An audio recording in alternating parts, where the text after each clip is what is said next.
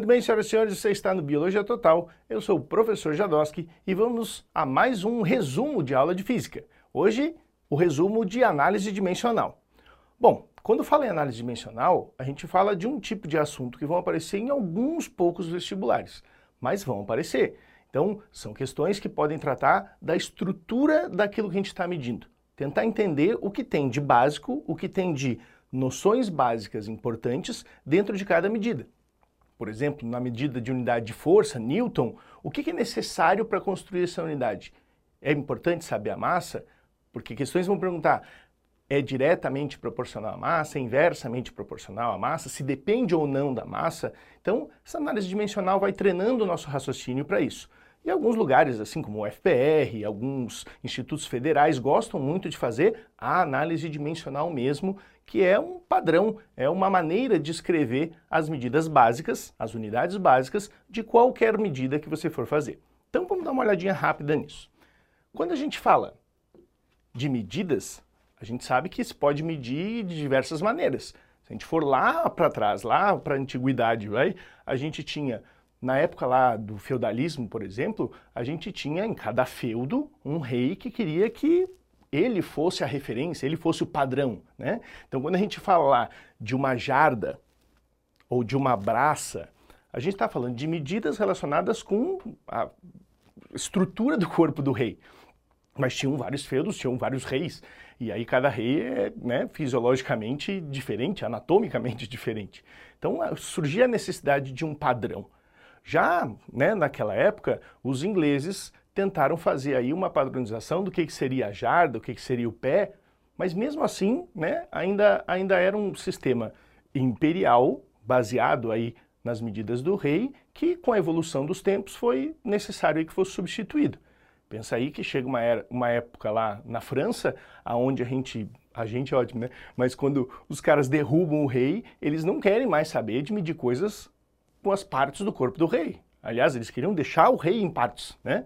Decolar a cabeça, etc. E aí queriam um sistema que fosse universal, que fosse internacional. Surge aí o Sistema Internacional de Unidades. O Sistema Internacional de Unidades, ou Sistema Métrico, estabeleceu aí medidas independentes, medidas referidas a um padrão que pudessem substituir essas antigas medidas imperiais. Então, assim, comprimento, que a gente podia medir em jarda, podia medir em légua, podia medir ou em quilômetro, se estabeleceu o metro. Né? O quilo, metro era um múltiplo, quilo radical de mil, e metro é a unidade básica, a unidade padrão. Massa, quilograma, você pode até estranhar, né? Eu falei quilômetro e agora quilograma. Deveria ser em grama, né? Mas os franceses acharam que o grama era muito pequeno, era difícil de reproduzir, de ficar medindo.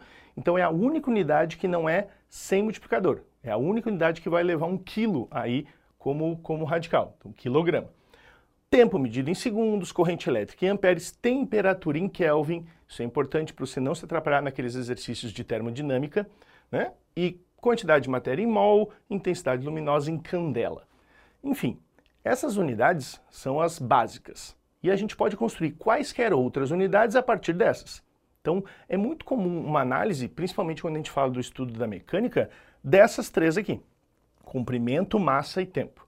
Então, por exemplo, medir força, que tipo de unidade básica está envolvida na medida de força? Essa análise que a gente faz das unidades básicas é conhecida como sistema MLT. Então eu vou ver dentro da grandeza que eu estou estudando o que, que tem de M de massa, o que, que tem de L, comprimento, L por causa de length, né? E T de tempo. Então, mass, length e time. Olha que bonito isso. Mas é massa, comprimento e tempo. Vou te mostrar assim. Quando a gente fala de distância, Distância é só comprimento, é só aquela unidade básica que a gente viu, o metro. Quando fala da medida de tempo, também é uma unidade simples, uma unidade básica, segundo, segundo o sistema internacional. Segundo, segundo o sistema internacional, ficou estranho, né? Mas quando eu falo de velocidade, aí eu já estou falando de uma composição. Então vê assim, velocidade a gente vai calcular com distância por tempo. Aí não é mais uma unidade só, é mais que uma. E aí a gente vai ver o que, que tem envolvido. Então, olha só. Tem alguma coisa de massa quando a gente calcula velocidade? Tem nada de massa. Então, a gente põe zero para a dimensão de massa. Tem alguma coisa de distância, de length, aqui na nossa medida de velocidade? Tem, eu considerei uma vez a distância. Então, uma vez. E tem alguma coisa relacionada ao tempo? Tem. Tem uma no denominador. Uma no denominador vai ser menos um. Lembra lá que quando a gente fala da unidade, né, metros por segundo, eu podia ter escrito isso como metro vezes segundo na menos um. Metro é metro na 1, ficou. Segundo é segundo na 1, mas como está no denominador, eu posso reescrever no numerador como menos 1. E aí vocês vão ter a análise dimensional, a análise do sistema MLT, M na 0, L na 1, T na menos 1. Vou te mostrar de novo, porque aprender fazendo é a melhor forma, beleza? Então olha só, vamos compor alguns dos sistemas. Velocidade a gente fez, né? Qual que é a minha sugestão? Ou tu pegas a fórmula, distância por tempo, ou tu pega a unidade. Já sabe que é medida em metros por segundo. E aí também não precisa nem ser no sistema internacional. Você sabe que velocidade é metros por segundo, é quilômetros por hora, ou é jardas por hora, léguas por hora, por minuto. E aí é uma unidade de comprimento por uma de tempo. Escrevendo já tudo no numerador, fica bacana botar assim, ó. Metro eu sei que é na 1, segundo eu sei que é na menos 1. Aí eu já estou me aproximando muito do sistema MLT.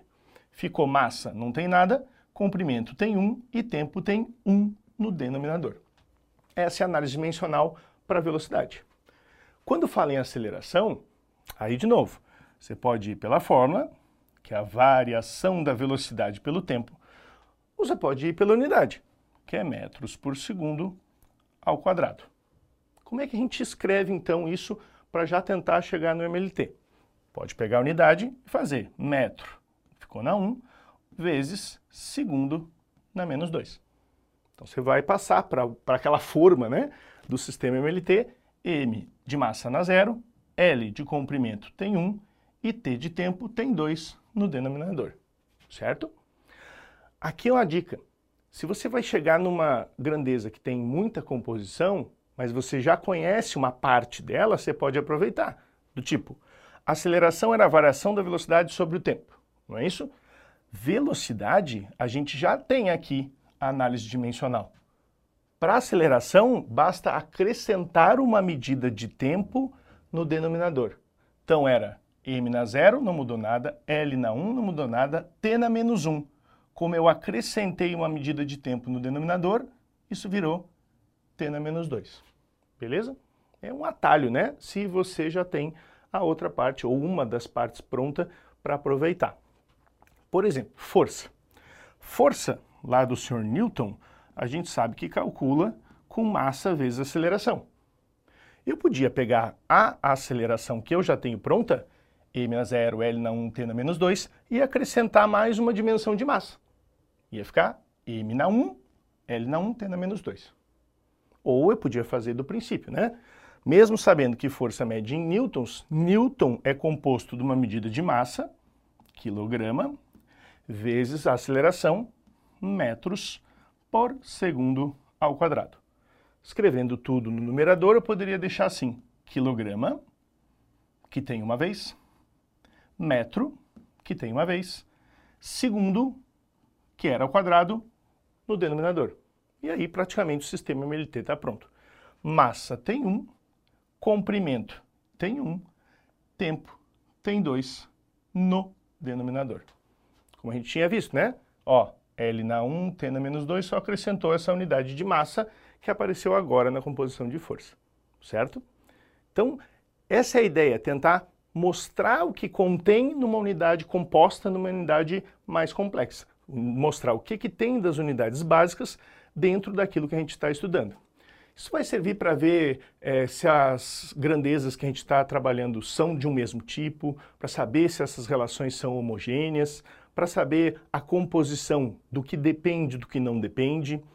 Então, mesmo que você não tenha uma questão inteira na prova disso, né, que é um pouco mais restrito a alguns vestibulares, o raciocínio que isso produz é bacana. Então, vale a pena dar uma olhada, dar, uma olhada na aula completa, fazer exercícios, porque você ganha muito com o raciocínio com essa brincadeira. Valeu? Até logo!